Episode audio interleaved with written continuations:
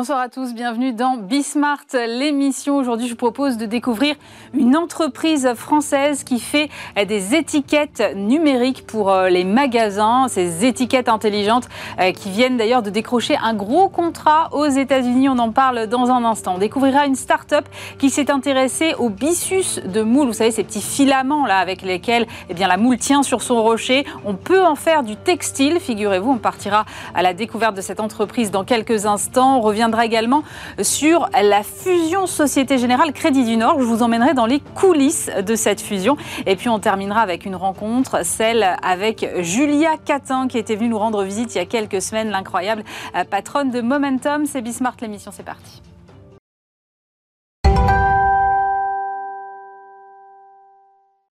Et pour commencer cette émission, j'ai le plaisir de recevoir Laurence Valana. Bonjour. Bonjour. Vous êtes directrice générale France de SES Imotag, leader mondial des étiquettes euh, numériques intelligentes.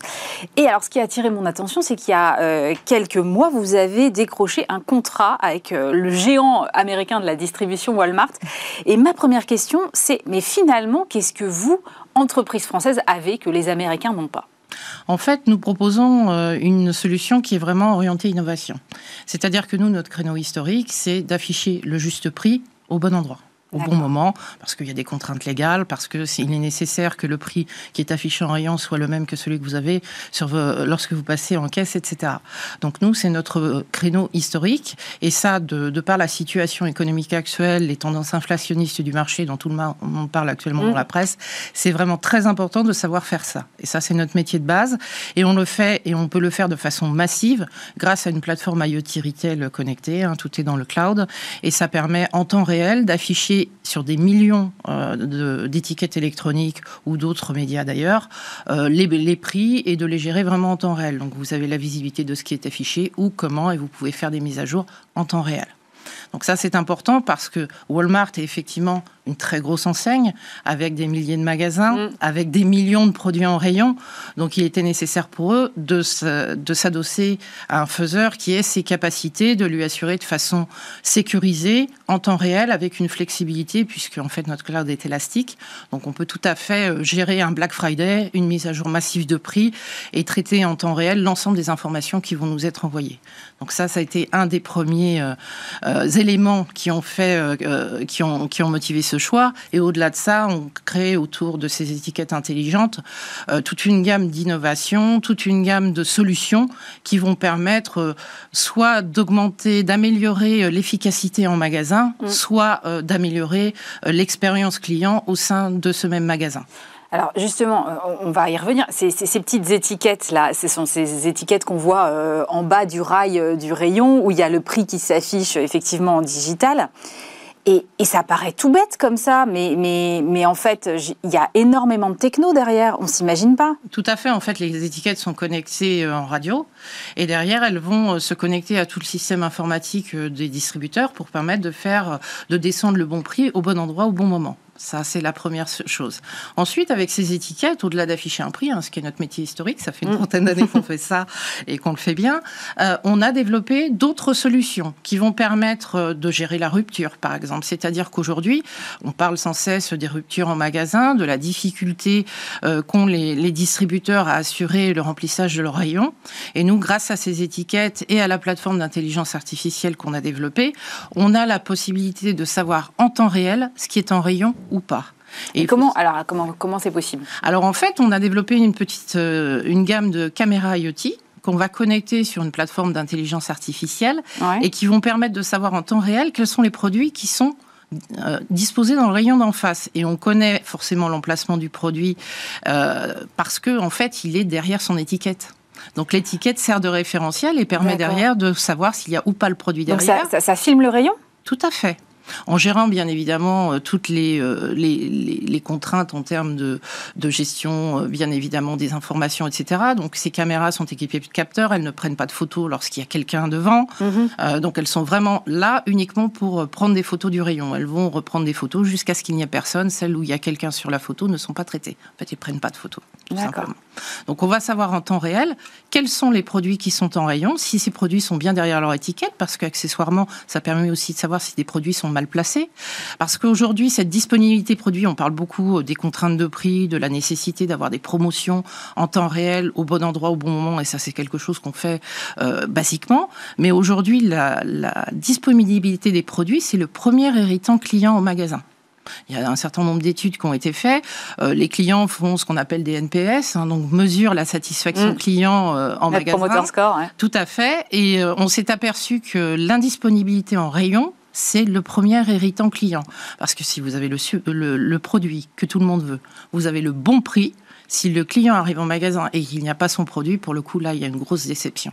Et c'est vraiment le premier irritant. Et on a aujourd'hui des solutions de gestion de rupture euh, qu'on a évoquées, qui sont en cours de déploiement chez certains de nos clients. Par exemple, Monoprix est en train de déployer dans une centaine de magasins ces solutions de rupture. Euh, ils ont commencé par faire un pilote et ils se sont aperçus que entre les magasins qui étaient équipés de ces solutions de gestion de rupture et les magasins qui n'en étaient pas équipés, le taux de promoteurs, c'est-à-dire de gens satisfaits de leur visite en magasin, augmentait de façon très significative. C'est-à-dire là où on était autour de 30%, on peut arriver à 50%. Ah oui, quand même, c'est pas négligeable un gain de 20%. C'est énorme. C'est énorme. Et au-delà de ça, il y a aussi des gains en termes de chiffre d'affaires. C'est-à-dire que si vous augmentez de 2%, par exemple, votre taux de disponibilité en rayon, vous augmentez d'un point votre chiffre d'affaires. Ah oui, donc les effets se voient immédiatement en fait en chaîne. Hein. Tout à fait. Donc c'est des solutions qui apportent et de la valeur au client final et de la valeur au distributeur avec des retours sur investissement qui sont inférieurs à un an, puisque ces solutions sont très simples à mettre en œuvre. Il suffit, euh, il n'y a pas besoin d'électricité, il n'y a rien, il suffit juste d'une connexion Wi-Fi et on met des caméras qui sont sur batterie. Et donc, les caméras, euh, vous le disiez, euh, elles prennent des photos, mais j'imagine que c'est pas à l'opérateur ou au magasinier de d'identifier toutes les photos et de regarder. Il y a une, du tout. En fait, une intelligence artificielle qui, envoie des alertes, qui analyse toutes les datas, qui les met à disposition du point de vente pour pouvoir prendre les décisions de remise en rayon, mais aussi, par exemple, ajuster les commandes par rapport aux ruptures en cours et par rapport à ce qu'ils vont devoir racheter pour avoir à nouveau les produits disponibles. Hein, donc, mais ça permet également, lorsque ce sont des enseignes qui sont un peu plus centrales de pouvoir avoir la vision temps réel de comment euh, sont, de la disponibilité des solutions et de pouvoir adapter la supply chain. Évidemment. Donc euh, vraiment des gains de productivité et des gains euh, d'efficacité à tous les niveaux. Et aujourd'hui, nos clients distributeurs avec ce type de solution ont des informations qu'ils n'avaient pas et surtout notre plateforme les met en forme de façon à ce que chacun, chaque entité, chaque département au sein de nos clients puisse avoir la bonne information au bon moment et pouvoir prendre les bonnes décisions. Notre plateforme est un, non seulement est un outil qui permet de collecter de la data, mais surtout est un outil d'aide à la décision. Et c'est ça qui est important parce que de la data, je pense que les distributeurs doivent être les, les industriels qui au monde ont le plus de data. data Mais la question est quoi en faire et comment l'utiliser pour être efficace. Euh, moi, je me posais la question euh, justement de, cette data. Elle est hébergée euh, dans le cloud, vous me disiez. Est-ce qu'il n'y a pas un risque de hacker ces données? Et en même temps, est-ce qu'elles sont en fait, utiles pour un hacker? On respecte tous les standards de sécurité, tout est crypté, hein. c'est-à-dire qu'on on a notre propre OS qui tourne sur nos produits, qui nous permet de crypter l'ensemble des informations depuis l'étiquette jusqu'à la plateforme cloud, qui elle-même est sécurisée. On est hébergé chez un des plus gros fournisseurs de, cloud au monde, qui est Microsoft. Mhm avec euh, donc euh, plusieurs plateformes qui sont tout est géré en Europe c'est-à-dire nous sommes société française, toute notre R&D est localisée en Europe. Les plateformes sont hébergées en France, en Europe ou aux États-Unis. Donc on a vraiment une sécurité. Le niveau 3 est géré uniquement en Europe. Le niveau 3, c'est euh, la R&D et les gens qui ont accès aux data sur les plateformes chez nous. Tout est géré en Europe. On, respecte l'intégralité des standards euh, de sécurité mhm. possibles et imaginables. Donc là-dessus, on est vraiment très sécurisé. Et c'était d'ailleurs un des critères de sélection de Walmart. Et vous êtes euh, le seul acteur français à faire ça? Tout à fait. On est l'inventeur en fait de l'étiquette électronique. Euh, on est une société euh, pas très connue, mais qui maintenant, on vient de fêter nos 30 ans il y a quelques jours. Euh, quelque part, alors on n'est pas tout à fait une licorne parce qu'on vient de dépasser le milliard de capitalisation boursière, mais on a 30 ans, donc on rentre pas tout à fait dans le critère. Mais effectivement, on, on connaît aujourd'hui une très très forte croissance. On a multiplié notre chiffre d'affaires quasiment par 10 en 10 ans. Euh, et, c'est vrai qu'on est euh, aujourd'hui le leader mondial. On a plus de 50% de part de marché sur ce type de technologie. Et vous parliez tout à l'heure de juste prix et de le mettre au bon endroit au bon moment. Et c'est sûr que là, tout le monde parle de l'inflation et de l'augmentation des prix. Euh, j'imagine que ça, ça crée chez vous euh, encore plus une grande nécessité de la part des distributeurs d'avoir ce type de solution. Parce qu'il faut pouvoir répercuter euh, la hausse des prix en temps réel. Alors ça peut être effectivement en cas de promo la baisse des prix. Euh, est-ce que vous offrez la possibilité d'harmoniser avec le site internet, par exemple, ce genre de choses Tout peut tout à fait être synchronisé en omnicanal. C'est-à-dire que l'avantage de nos solutions, ça permet d'adapter les prix en temps réel. Donc vous pouvez tout à fait en omnicanal euh, avoir euh, les prix qui sont mis à jour sur votre plateforme web et en même temps qui sont mis à jour dans votre système d'encaissement et sur mm. les étiquettes électroniques. Donc on privilégie vraiment une information qui soit la bonne information pour le client final. Et on va bien d'ailleurs au-delà euh, de simplement mettre à jour un prix en temps réel. On parlait d'omnicanalité, par exemple, aujourd'hui les marques font des campagnes promotionnelles qui sont mises souvent en place au niveau du site internet et plus ou moins mise en place au niveau du point de vente. On a été plus loin puisque notre plateforme permet également de digitaliser les campagnes, euh, les campagnes avec les marques. Typiquement, on a euh, récemment, euh, donc les étiquettes peuvent être utilisées comme un média de communication des marques vis à -vis du client final sur des promotions, sur un certain nombre d'informations, euh, des allergènes, euh, l'ensemble des informations dont vous pourriez avoir besoin. Aujourd'hui, via l'étiquette électronique, qui peut afficher un QR code, euh, se synchroniser avec une application qui vous permet de faire un search produit. Typiquement, aujourd'hui, vous rentrez en magasin, lorsque vous êtes sur le web, vous êtes habitué avec certains grands mm. acteurs, vous avez une, une barre, vous tapez ce que vous recherchez et il va vous, vous proposer les produits. On peut tout à fait faire la même chose aujourd'hui avec un web app qui sera dans la langue du smartphone et qui vous dira exactement quels sont les produits disponibles en magasin, où ils se trouvent. Puisque nous, grâce au système d'étiquette électronique, on sait quels produits sont en magasin et où, grâce à l'étiquette, toujours. Donc en fait, vous pouvez être un peu euh, un Google Map du magasin, quoi, pour l'utilisateur qui euh, ne connaît pas le, forcément l'endroit où il est et euh, va pas passer trois heures à chercher son produit dans le rayon. donc il sait quels sont les produits disponibles en magasin parce que pareil, vous arrivez, vous avez vous allez sur le site web du distributeur concerné. Vous cherchez euh, n'importe quel produit et là, vous avez 100 propositions. Sauf que dans le magasin, en fait, vous en avez trois, bah, peut-être cinq ou dix. Donc en fait, on va d'abord avoir la possibilité de proposer les produits disponibles. Mais là, vous parlez d'omnicanalité tout à l'heure, on peut tout à fait se raccrocher en fait au site web du client et lui dire mais si vous n'avez pas euh, le produit que vous recherchez, on l'a sur le site web, on peut vous proposer euh, de faire un click and collect, on peut vous proposer de le livrer chez vous. Donc là, on est vraiment sur une expérience client qui est très largement enrichie. C'est du commerce augmenté en fait. Tout à fait. Mais euh, alors, vous êtes à la fois sur du hardware et sur du software. Euh, moi, sur la, sur la question du hardware, on a beaucoup parlé euh, il y a quelques mois de pénurie de composants. quelle est la situation aujourd'hui? Est-ce que vous vous êtes confronté à des difficultés ou est-ce que cette période-là est un peu passée? Alors, en fait, la, la, vraie difficulté est la croissance du marché. C'est-à-dire que nous avons aujourd'hui des usines qui fabriquent, que nous détenons en propre, hein, qui fabriquent nos produits. Nous avons au sein de notre actionnariat des faiseurs de composants, des fabricants de composants ce qui montre d'ailleurs la confiance en nos solutions, puisque nos propres fournisseurs investissent à notre capital, euh, ce qui nous permet d'assurer la pérennité euh, des solutions dans le temps, hein, c'est-à-dire qu'on propose des composants industriels et premium, et également euh, la possibilité donc de les sourcer. Mais effectivement, le marché étant en très forte croissance, ah bah, il faut aujourd'hui que nos clients nous passent commande dès que possible, parce que les délais de, livraison ont tendance à s'allonger effectivement. ce contrat aux États-Unis par lequel on a commencé, on va finir là-dessus, est énorme. Ça ça fait 4 1500 magasins équipés, je crois.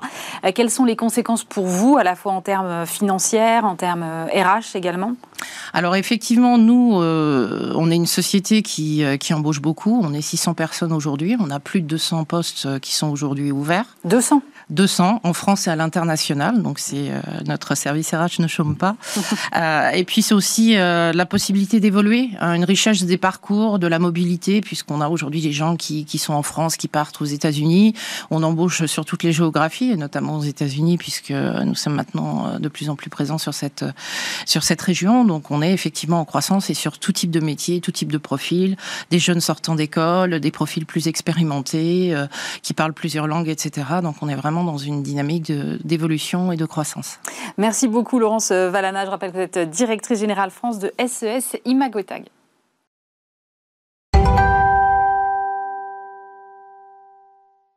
Et on poursuit cette émission avec euh, une initiative euh, originale qui nous vient de Nantes. Nous sommes en visio avec Robin Maquet, cofondateur de Bisco. Bonjour. Vous êtes euh, lauréat cette semaine du Grand Prix Mouv'J 2022 de l'entrepreneuriat jeune.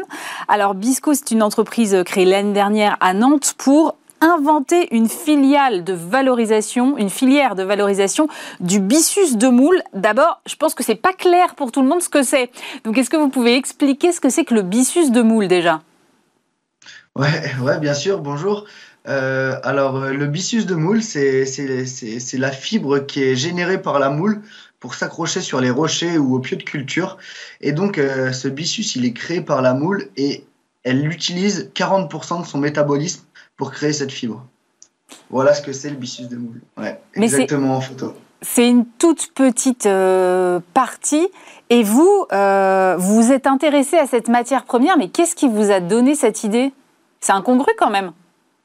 Ouais, c'est vrai. Alors, euh, en fait, j'ai pendant, pendant un an, j'ai intégré une écurie de course au large, donc en alternance pendant mon école d'ingénieur. Et donc, pour, pour faire le lien entre euh, une écurie de course au large et euh, l'école d'ingénieur, et eh ben, j'ai mené des projets scientifiques, notamment sur l'impact euh, l'impact environnemental du bateau de course. Et il se trouve que les matériaux de construction des bateaux sont les matériaux les plus émissifs en CO2.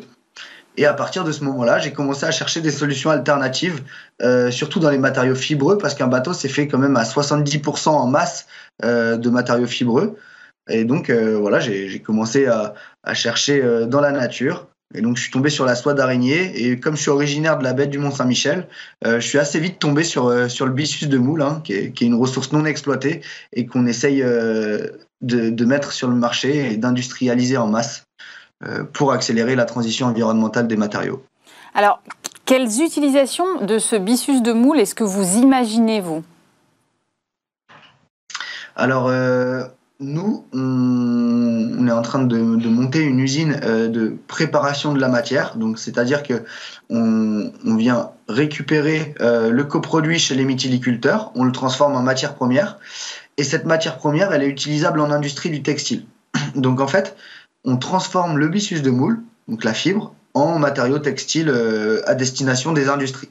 Et donc, il y a des applications sur les marchés de la mobilité, sur les marchés de l'aménagement intérieur, par exemple. Ça veut dire quoi Genre un, matériau euh, isolant, par exemple?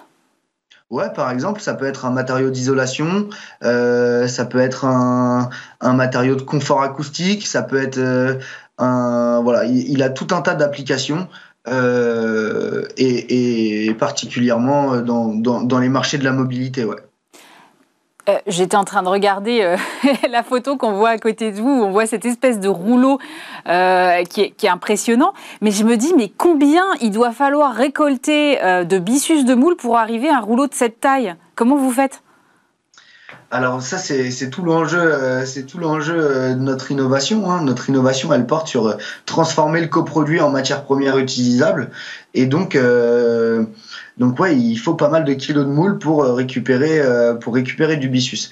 On, a euh, on a un, petit chiffrage là qui dit que environ même c'est un rapport de France Agrimaire hein, très très très précis qui dit que en France, il y a 4500 tonnes de byssus qui sont disponibles. 5500 tonnes 4500 tonnes, pardon. Ah oui. Donc ça fait quand même une ressource non négligeable hein, dans, dans, un monde où, où, où, c'est de plus en plus dur de trouver de la matière première et elles sont de plus en plus chères, et bah voilà, là on, met une nouvelle matière première et une nouvelle ressource sur le marché euh, de, l'ordre de 4500 tonnes. Si vous voulez avoir une idée, en gros pour un kilo de moule, on a à peu près 3 grammes de byssus. Ah, c'est rien du tout en effet. Euh, sans me dévoiler vos process industriels, mais comment vous faites ensuite pour la transformer, cette, cette matière première? En gros, y a déjà, ça commence par tout un circuit logistique un petit peu complexe. On s'appuie sur nos partenaires, les producteurs de moules, pour, euh, pour développer ce circuit logistique. On essaye de centraliser euh, tout le coproduit dans une unité de production qu'on est en train de, de développer. Euh, et puis ensuite, euh, bah ouais, voilà. donc là, on, on, a, on a une innovation sur le sur le lavage du byssus. Euh, elle est sur le point d'être brevetée, donc euh, je ne vais pas trop vous en parler, hein, pour être honnête. Et donc, euh, à, la, fin de cette ligne de production, c'est ça, on, a, on, sort des, ce qu'on appelle dans l'industrie textile des balles. Des balles, par exemple, on a des balles de laine ou des balles de lin ou des balles de chanvre en fonction du matériau. Et donc là, ben, nous, on, produit des balles de byssus. D'accord. Euh, c'est quoi les ambitions à moyen terme pour vous en termes de volume de production? Ouais. Euh, alors, euh, donc d'ici 2023, euh, on espère atteindre au moment de la saison des moules, donc pour l'été, une capacité de production de 50 tonnes, 50 tonnes de, matériaux produits par an. Par, an, donc ça fait à peu près une tonne par semaine. Voilà, on, cherche à atteindre cette capacité de production.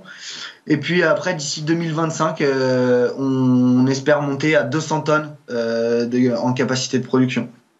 Euh, en 2025. Et puis sinon, euh, il y a un deuxième projet d'usine euh, qui est l'idée c'est de maîtriser l'intégralité de la filière et donc d'être aussi en mesure de transformer les balles de byssus en, matériaux textiles. Et donc du coup là, on aimerait réimplanter un savoir-faire textile en région Pays de la Loire d'ici deux à trois ans.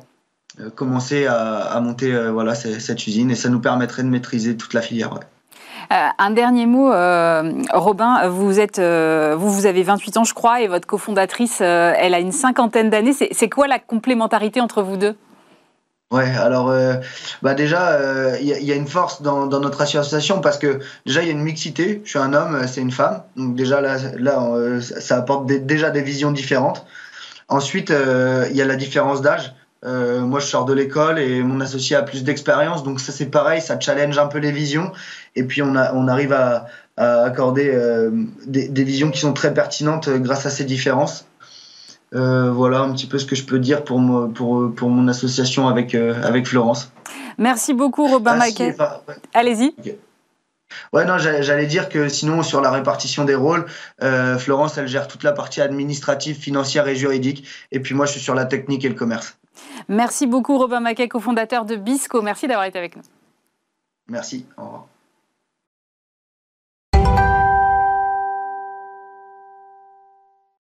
Et euh, nous sommes maintenant avec euh, Caroline Guillaumin, directrice RH euh, et DIRCOM de la Société Générale. Bonjour. Bonjour. Et Denis Gancel, CEO de l'agence W.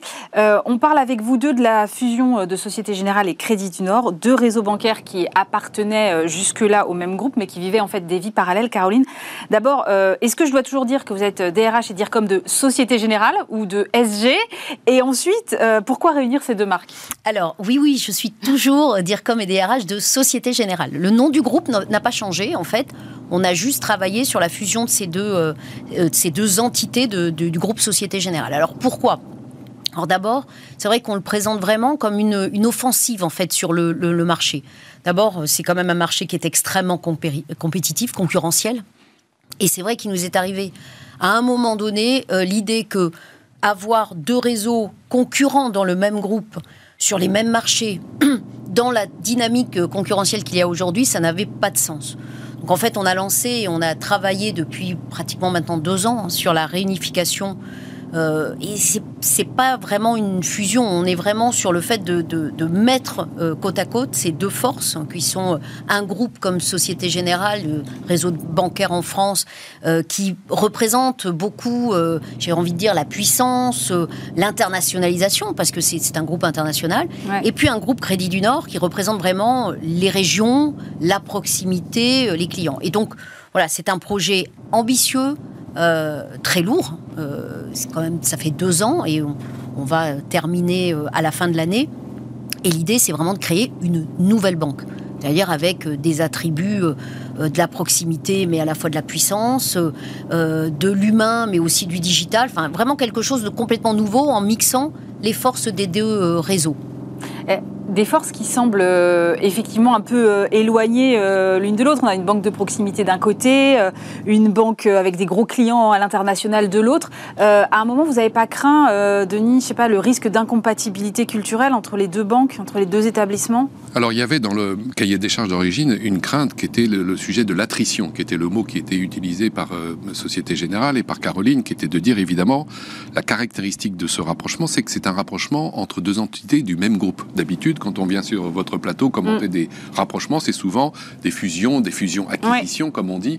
Et donc, c'est euh, l'entreprise A qui va manger euh, l'entreprise B avec toutes les problématiques que ça comporte. Là, il y a cette singularité mm. qui est, c'est une fusion extrêmement importante, de grande ampleur, dans la même, euh, dans la même maison, et avec l'idée que le postulat de base, c'était de ne perdre aucun client. C'est la raison pour laquelle, d'ailleurs, on va sans doute y venir, il fallait pas faire perdre les codes historiques des deux banques que ce soit le code, les codes historiques de Crédit du Nord et les codes historiques de Société Générale. Donc je suis en train de, dire là qu'il y avait un patrimoine, un actif, comme disent les financiers, en matière d'image et de marque extrêmement important qu'il fallait préserver pour ne pas perdre la fonction finalement essentielle de la marque, qui est la fonction de repère. Comment vous l'avez travaillé ça en interne, Caroline? Comment c'est vécu par les équipes? Quand vous dites voilà, on va rapprocher les deux marques alors d'abord, euh, et, c'est peut-être une des différences. Euh, enfin, j'ai fait pas mal de changements de marque. Euh, c'est la première fois qu'il y a autant de monde qui est finalement impliqué dès le démarrage. Euh, souvent, quand on travaille sur ces sujets-là, on travaille avec une agence mm. et puis on travaille entre nous. On est des communicants, on sait de quoi on parle. Là, ça n'a pas du tout été la, logique. Depuis le démarrage et, sur l'ensemble, je dirais, ce qu'on appelle des streams, c'est-à-dire des groupes de travail sur les différentes dynamiques mm. qui sont nécessaires dans la fusion, on a fait travailler beaucoup de monde des gens du Crédit du Nord, des gens de la Société Générale, des gens de la direction des équipes, euh, des experts, des non-experts. Et l'idée, c'était vraiment d'avoir un espèce de mur rebond. C'est-à-dire, on avait une petite équipe constituée de la direction de la marque, la direction de la com, et puis des équipes de, de W compagnie. Et en fait, chaque fois qu'on avait euh, des éléments, on les testait en fait avec cette espèce de groupe, euh, on a appelé mur rebond en fait. Et donc on testait et, ça nous faisait euh, grandeur nature en fait finalement une espèce de, bench, une espèce de sondage. Et, en fait l'idée, elle a été à chaque fois de venir avec des options. Et donc au, démarrage, évidemment, on, on, a d'abord défini vraiment ce que voulait être cette nouvelle banque, parce que la marque, en fait, ce n'est que la perception de ce que Bien sûr. finalement ce qu'on a envie de dire aux clients. Euh, est-ce qu'on a, comment on a envie d'être différent? Euh, Quels sont les, items vraiment qui vont euh, nourrir cette marque? Est-ce que c'est une marque hautaine? Est-ce que c'est une marque premium? Est-ce que c'est une, est-ce une banque qui se veut régionale? Est-ce qu'elle se veut globale? Enfin, tous ces éléments, on les a définis ensemble avec les deux entités, et puis ensuite on a on a passé les deux dernières années à rentrer sur, par exemple, quelles sont nos options? On garde la marque, on change la marque, on fait un mix des deux marques en, présence. C'est tout ça qu'on a travaillé. On a beaucoup aussi rationalisé nos choix avec des études. Alors, euh, quand on est dans la com, on sait qu'on a besoin à certains moments de pré-tester, de post-tester. C'est ce qu'on a fait. C'est-à-dire qu'on a interrogé nos clients. Euh, Denis le disait, notre plus grande crainte quand on fait ce type d'exercice, c'est l'attrition. C'est qu'à un moment donné, le client Société Générale, si voilà, je ne m'y retrouve pas, euh, je suis perdu. Je suis perdu. C'est bien trop régional pour moi. Moi, je, je, suis rentrée à la Société Générale parce que je veux une vraie banque internationale, parce que je suis un grand client. Et puis que euh, le Crédit Nord disait Oh là là, mais attends, mais moi, elle est où ma, ma petite marque régionale euh, bah, Ma proximité, c'est où? Je ne veux pas rentrer dans un truc qui va être massif, qui va peut-être me perdre. Et donc, ça, ça a été vraiment les éléments constitutifs de nos réflexions. Et Ensuite, effectivement, bah, évidemment, on avait des points de passage avec les équipes, euh, et, c'est comme ça, effectivement, qu'on est arrivé finalement à notre choix. Mais c'est pas quelque chose où on s'est dit, euh, encore une fois, tous, tous seuls dans, une salle où le patron qui, euh, qui dessine sur mm. un bout de, papier la marque qu'il envisage. C'est pas comme ça qu'on l'a fait. Et, ça, et, c'est compliqué, hein, parce que c'est compliqué de d'échanger quelquefois avec des gens qui ne sont pas de la com. Sur, mais vous, ça vous oblige à passer par un, finalement une logique business, une logique un peu plus simple que quand on parle avec nos acronymes de communicants. C'est euh, intéressant ce que dit Caroline Denis. Il y a quand même une forme d'attachement euh, à la fois euh, évidemment des collaborateurs, mais aussi des clients, au nom de la marque, à un logo. C'est quelque chose d'assez intime finalement. Comment on envisage d'y toucher? C'est compliqué. Alors, c'est une question très importante parce que c'est toute la dimension de gestion de risque d'un projet de rapprochement. Tous ceux qui nous écoutent, qui ont vécu une fusion ou qui vont le vivre, savent une chose. Euh, les statistiques sont très cruelles ou très sévères. Une fusion sur deux est un échec. Mm. Et deux, 75% euh, des raisons d'échec, c'est l'incompatibilité culturelle. Alors vous imaginez quand on fusionne à l'intérieur de la même entreprise, le sujet de la culture est absolument fondamental pour avoir et pour répondre à votre question, qui est que de prendre très très au sérieux le lien émotionnel que l'on a vis-à-vis de sa marque. Surtout quand on a affaire à deux très grandes marques, Crédit du Nord d'un côté, avec un système décliné, on y reviendra souvent doute tout à l'heure, et Société Générale, qui sont des marques centenaires. Donc euh, les responsables, euh, que sont euh, Sébastien Proto, Valérie, Afida, qui travaille avec Valérie, ce sont des gens qui sont détenteurs d'un actif qui est un, actif qu'il est, qu'il est très important de préserver et de magnifier. Comme l'a très bien dit Caroline, cette fusion, elle a beaucoup d'originalité et d'habitude, ce qu'on apprend, mais y compris dans les écoles de management, on dit mmh. une fusion, il y a deux clés pour réussir une fusion. Il faut que ce soit secret et il faut aller très vite. Oh, mais là, Caroline, elle a fait l'inverse. Exactement. Ce qui est incroyable, c'est que non seulement ça n'a pas été secret, mais comme l'a très bien dit Caroline, il y a eu des tests et il y a eu un groupe mais parce que ça, n'était possible que parce que c'était interne par à l'interne.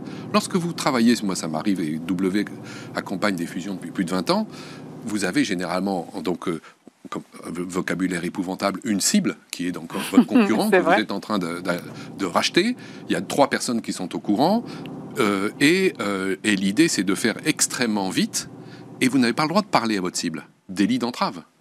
Donc vous ne pouvez pas faire ce travail. Là, ce qui était passionnant, et vraiment euh, qui, a mené un travail, on a mené ensemble, et Caroline a, présidé à ce travail de pédagogie pas à pas de tout le monde en disant, dans ce fameux stream de marque, on va pouvoir embarquer tout le monde.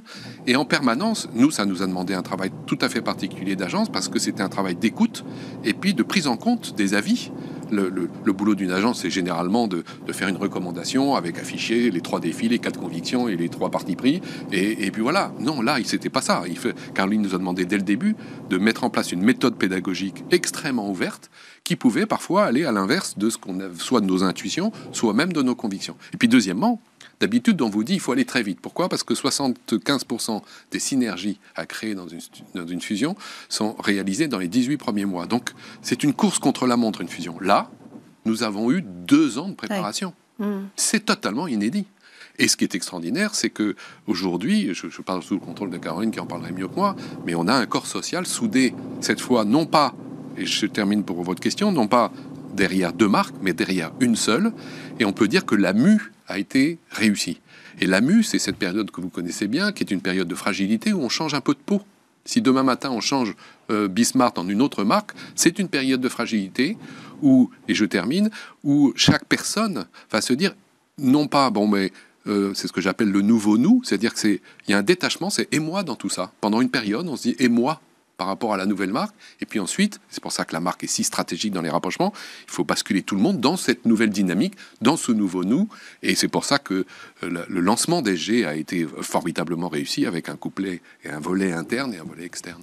Et que devient la marque euh, Crédit du Nord, Caroline? Elle disparaît complètement au profit de SG non, pas du tout. Parce que l'option qui a été choisie, justement, euh, ça a été de garder, en fait, de finalement de trouver un petit nom à Société Générale. Moi, j'aime bien cette notion de petit nom. Ah, c'est joli. Comme si euh, c'était un nickname, en fait. Donc, euh, Société Générale devient SG. Et alors, ce qui est, ce qui est drôle là-dedans, c'est que finalement, c'était devant nous, en fait. Parce que on parle tout le temps de l'ASG. On parle de l'ASG, on parle de SocGen. En fait, c'est on dit rarement Société Générale. C'est peut-être un des noms de marque qui a le plus de petits noms. C'est-à-dire, c'est une galère quand on doit travailler sur cette marque parce qu'il y en a partout. Il y a du SocGen, il y a, il y a du SG, il y a du SOG. Enfin, on, a, tout.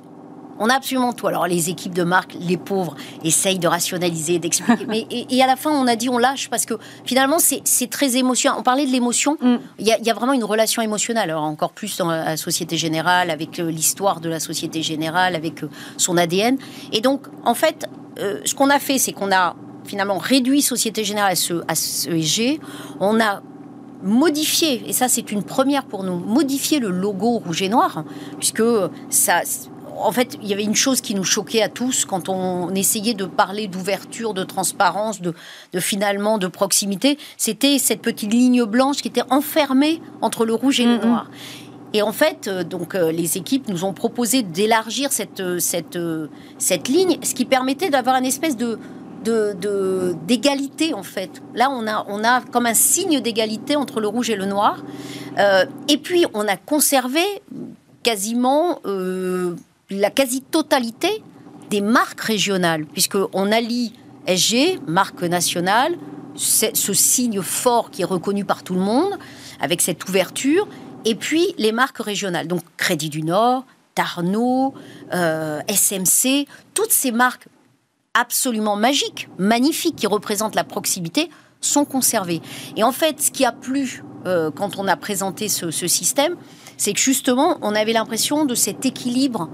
Comme Société Générale n'était pas cette, espèce de, grand nom très massif, euh, parce qu'il prend beaucoup de place, mais qu'il était réduit finalement à, deux lettres, ben, à côté, les marques régionales, en fait, ont la capacité à vraiment apparaître.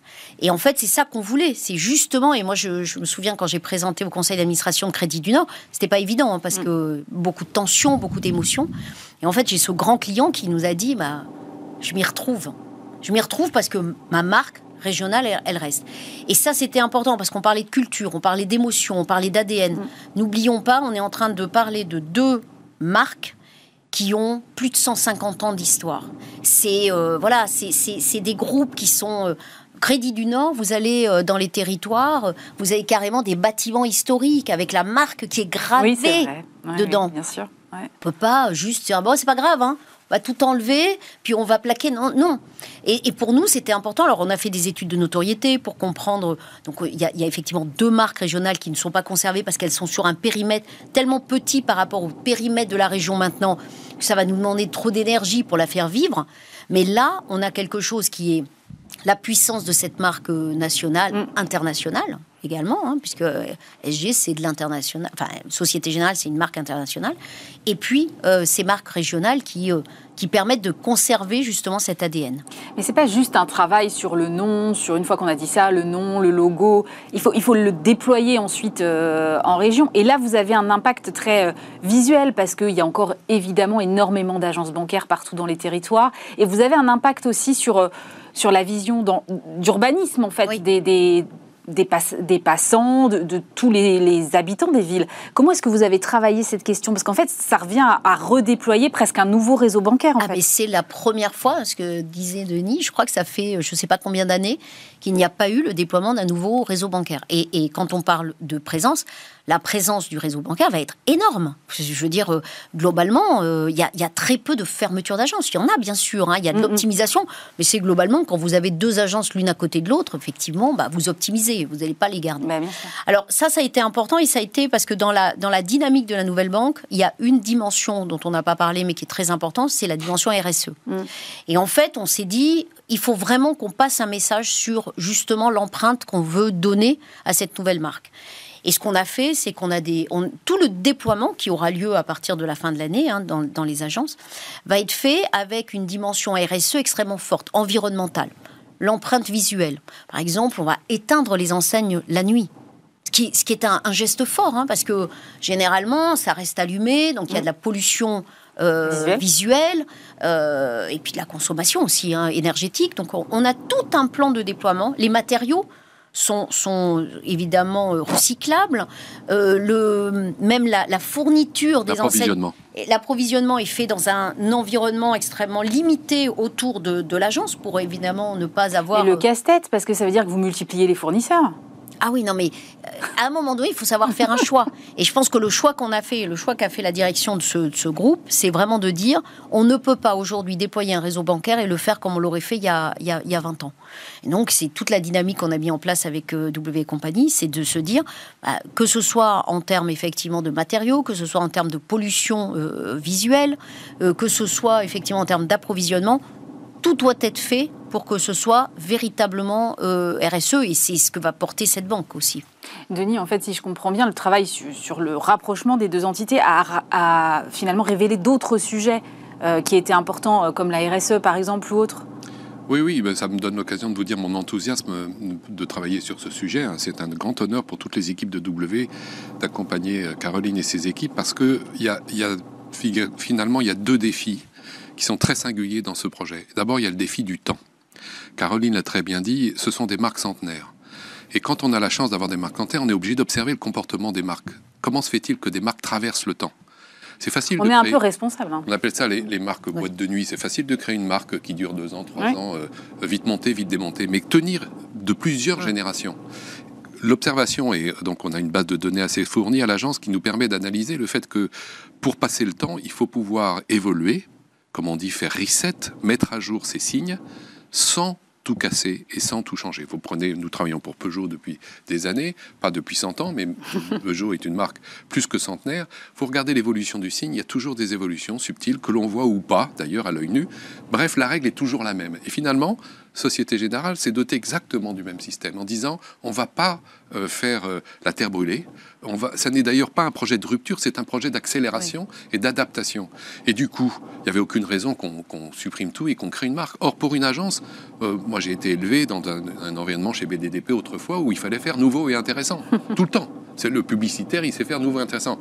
C'est intéressant parce que l'homme de marque, modeste que je suis, c'est de dire mais on va s'inscrire aussi, un peu comme en musique, on fait des citations, on s'inscrit dans une tradition. Société Générale a une tradition, et j'ai beaucoup aimé ce qu'a dit Caroline tout à l'heure, c'est qu'il y a des SG sur les grilles en fer hein forgé du boulevard Haussmann. Bien sûr. Et donc, euh, quand vous vous êtes confronté à ce sujet-là, vous apprenez une chose très simple que je livre à, nos, à ceux qui nous écoutent, c'est qu'on ne lutte jamais contre l'usage. Jamais. Et d'avoir accepté de dire, euh, en face, vous comprenez bien, en face de la nouveauté, et on fait, on fait tout nouveau, qui a été un des scénarios qu'on a exploré, et le fait de dire, on va s'inscrire dans une tradition qu'on va renouveler, mmh. qu'on va adapter, qu'on va mettre à jour, ça a été le premier défi. Et le deuxième défi, mais Caroline l'a très bien dit, c'est le défi de la présence. Euh, à l'heure des néobanques, et il y a des néobanques dans le groupe euh, Société Générale, mais le fait de ne pas renoncer au lieu, ça, c'est un des enseignements, par, exemple, un des enseignements du, confinement. L'enseignement du confinement, c'est que le lieu est très important. La présence physique est essentielle. Et on a appris quelque chose, c'est ce qu'on appelle la néo-proximité, c'est-à-dire que c'est une nouvelle forme de proximité qui allie le digital, c'est-à-dire le physique et le digital. Mm. Et ce que je trouve extraordinaire et enthousiasmant, c'est comment renouveler la présence en agence je peux le dire entre nous, beaucoup se posent la question depuis des années en disant mais finalement à quoi ça sert une agence? Question qui a été adressée par Société Générale en disant mais on va renouveler euh, la, présence physique, mais on va jamais abandonner le lieu. J'adore cette expression. Donc c'est une banque lieu tenante, celle qui tient le lieu. Voilà, un lieutenant, c'est celui qui tient le lieu. Eh bien, tenir le lieu aujourd'hui, à l'heure de la désertification, d'une nouvelle forme d'urbanisme, de la responsabilité. Je, me permets, Caroline, on ne va pas éteindre les enseignes. Elles n'ont pas de dispositif d'éclairage. Hum. Nous, dans le caisson, qui est en test en ce moment, nous avons enlevé les néons. Donc on ne pourra pas les allumer. Et, tout ça, c'est pas, on est bien d'accord, Caroline, c'est jamais cosmétique, c'est euh, une réflexion plus profonde qui accompagne la stratégie de la Société Générale. Donc, quelles sont vos ambitions pour ce nouveau réseau bancaire? Alors, euh, non, c'est pas. Euh, et, en fait, ce qui a peut-être fait la différence sur, sur ce projet, c'est que justement, ça n'a tellement pas été cosmétique que ça a été drivé directement par la direction générale. C'est-à-dire que c'était pas j'aime, j'aime pas. à chaque fois, on mettait ensemble la, notion de business, la stratégie qui va avec. Donc, bah, son ambition, c'est vraiment de renouveler en fait le genre. Hein. C'est vraiment. Nous, on a la chance, effectivement, euh, Denis le dit, on, a euh, euh, la, la banque en, ligne peut-être la, plus dynamique du marché, qui est Boursorama. Mm. Donc on, sait ce que c'est, hein. on, voit très bien quels sont leurs, leurs objectifs.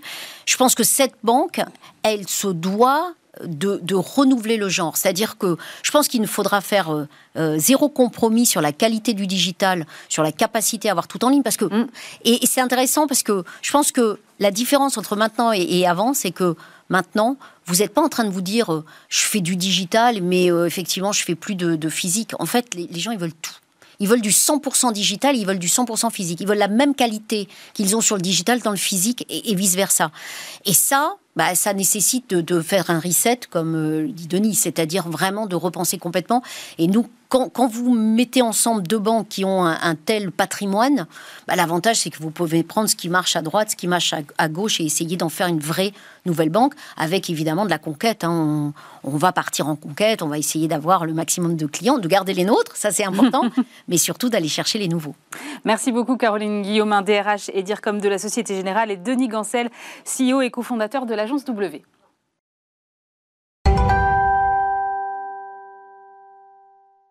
Et pour terminer euh, cette émission, je vous propose de découvrir ou redécouvrir euh, l'une des invitées que j'ai reçues au cours des dernières semaines. Il s'agit de Julia Catin, la jeune patronne euh, de Momentum.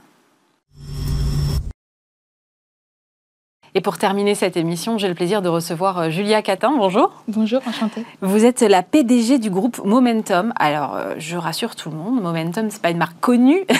c'est en fait un groupe avec trois entreprises à l'intérieur. Tout à fait. On est dans le domaine de la manutention industrielle, c'est ça? C'est ça. Alors, quelles sont les trois marques déjà que. que... Donc, il y a FIM, la plus grande, Manuvit ensuite, et puis une petite dernière, Whip Truck. Et donc, que font ces marques Alors, notre métier, c'est de, concevoir au sein de nos bureaux d'études, on a deux bureaux d'études, et de fabriquer, donc deux usines en France, une à Joigny en Bourgogne et l'autre euh, à La Ferté-Massé en, Normandie, dans l'Orne, euh, des solutions de manutention. Euh, donc, on, fabrique aussi bien des produits assez simples comme des diables, mmh. jusqu'à des produits assez complexes comme des gerbeurs motorisés sur mesure. voilà. Et, on répond euh, euh, à, deux enjeux principaux. C'est euh, la question de la de la santé euh, au travail, en tout cas euh, éviter les postures pénibles. Euh, donc par exemple, on a un diable à basculement assisté, qui est un système qui permet de, réduire l'effort lorsqu'on bascule vers soi le diable, ce qui est le moment un peu critique. Mm. Et, ou alors la sécurité. Un autre exemple, on, fabrique des escabeaux. On a un escabeau à immobilisation automatique, donc dès qu'on met le pied sur la première marche de l'escabeau, il se fixe au sol. Ah, il va pas euh, trembler, basculer. Euh. ah oui, c'est un peu rassurant. Mais alors, vous êtes au cœur d'enjeux euh, industriels sur lesquels on s'attend pas nécessairement, pardon, à avoir une femme. Et je trouve ça formidable que ce soit vous. Et en fait, vous avez hérité de l'entreprise familiale? Oui, c'est ça. J'ai donc il y a il y a un peu plus de 7 ans, j'ai malheureusement perdu mon père d'une crise cardiaque de manière très brutale, en fait, euh, d'une seconde à l'autre. Et, euh, et j'étais pas du tout destinée à reprendre l'entreprise. Je vivais en Italie où, je faisais mes études. Euh, et j'ai décidé de, reprendre. Qu'est-ce qui vous motive à ce moment-là?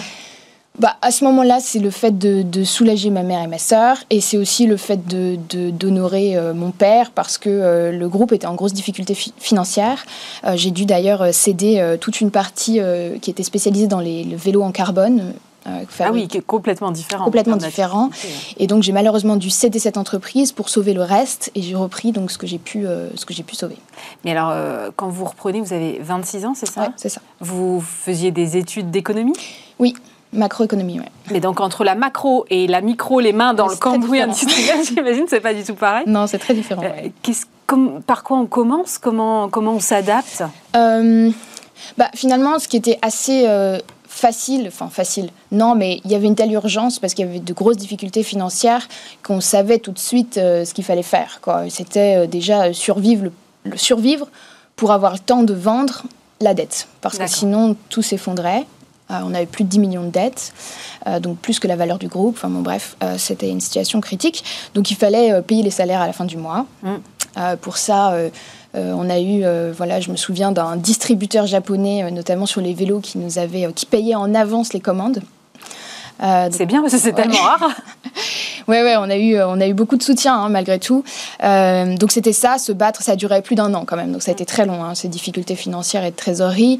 ça a été aussi la difficulté, c'était aussi le fait qu'on manquait de trésorerie, donc on avait du mal à avoir la matière euh, on payait, comme on dit, euh, au cul du camion, c'est-à-dire qu'on ne nous, donnait pas la matière pour fabriquer tant qu'on ne payait pas. Quoi.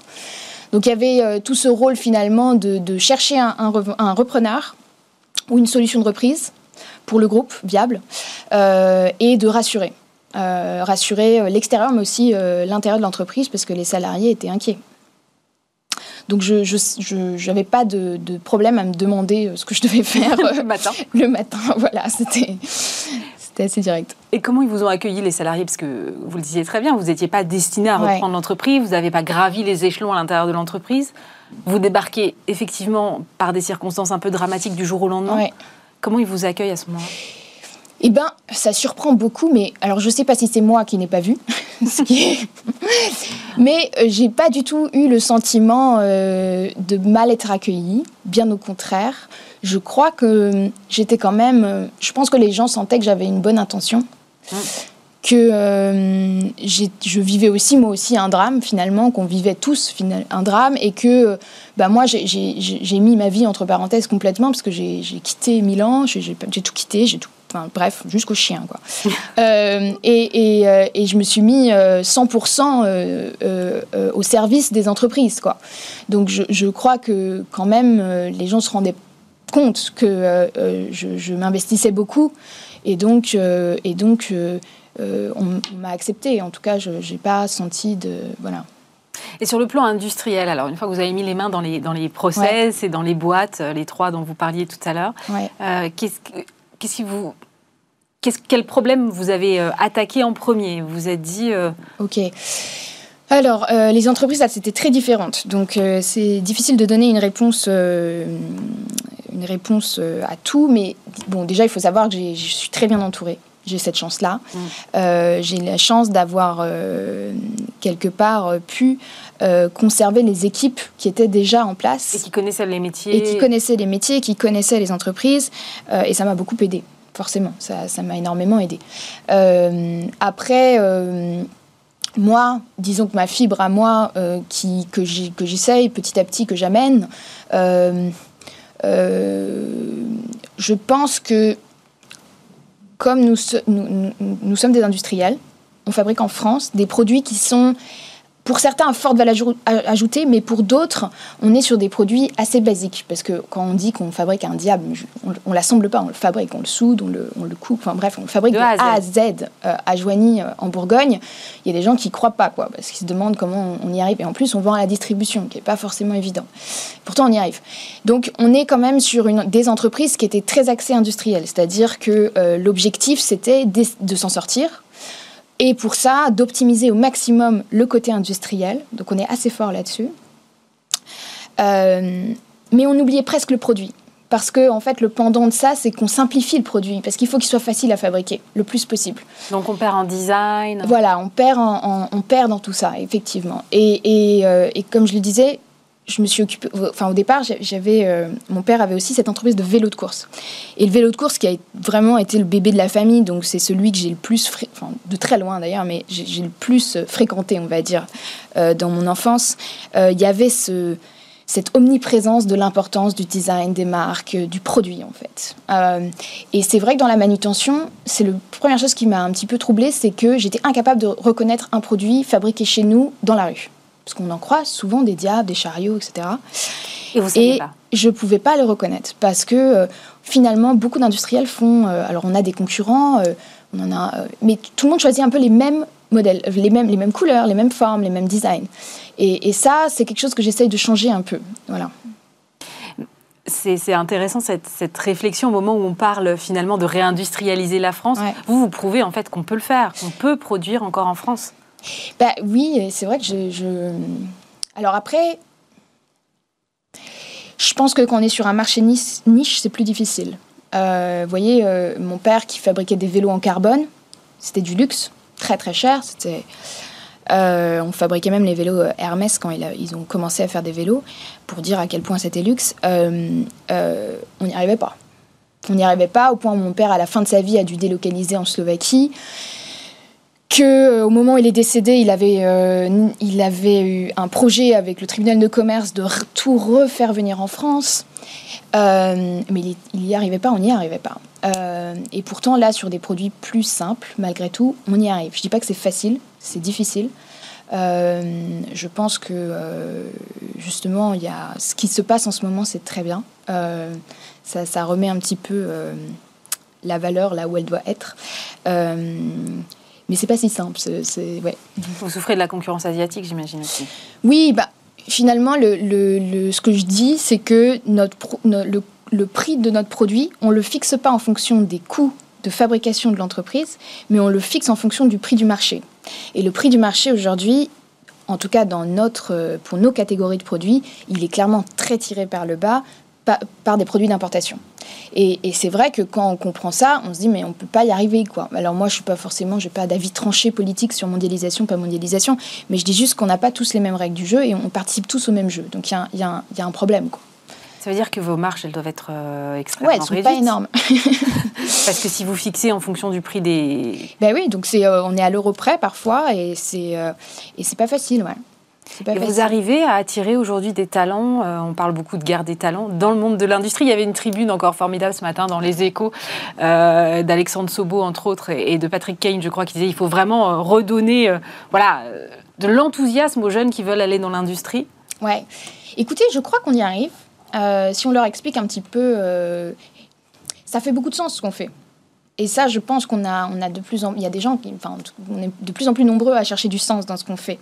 Donc, euh, on a cette chance-là quand on fabrique en France. Après, ce qui est pas facile, c'est euh, attirer un jeune euh, à Joigny, parce que Joigny, c'est pas Paris, forcément. Donc, et puis quand on est, je parle des jeunes parce que je pense c'est pas la même chose de s'installer quand on a une famille.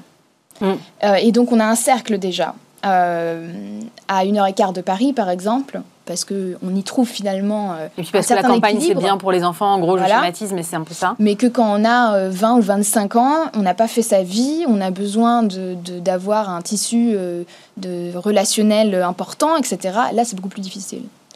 On y arrive malgré tout, mais c'est moins facile. Et puis, on ne les retient pas forcément. Quoi. Et les femmes? Parce que je le disais, c'est pas souvent qu'on reçoit des femmes dans l'industrie. Oui, les femmes je dirais que ce qui, c'est très genré, mais comme je pense dans beaucoup de, dans beaucoup de secteurs. Mm. C'est-à-dire que euh, vous allez, euh, par exemple, l'administration des ventes, la comptabilité, le RH, beaucoup de femmes. Presque que des femmes. C'est rare d'avoir un homme. Bureau d'études. Que des hommes. C'est que des hommes. Mm. Euh, production, soudeur, c'est que des hommes. J'ai une femme.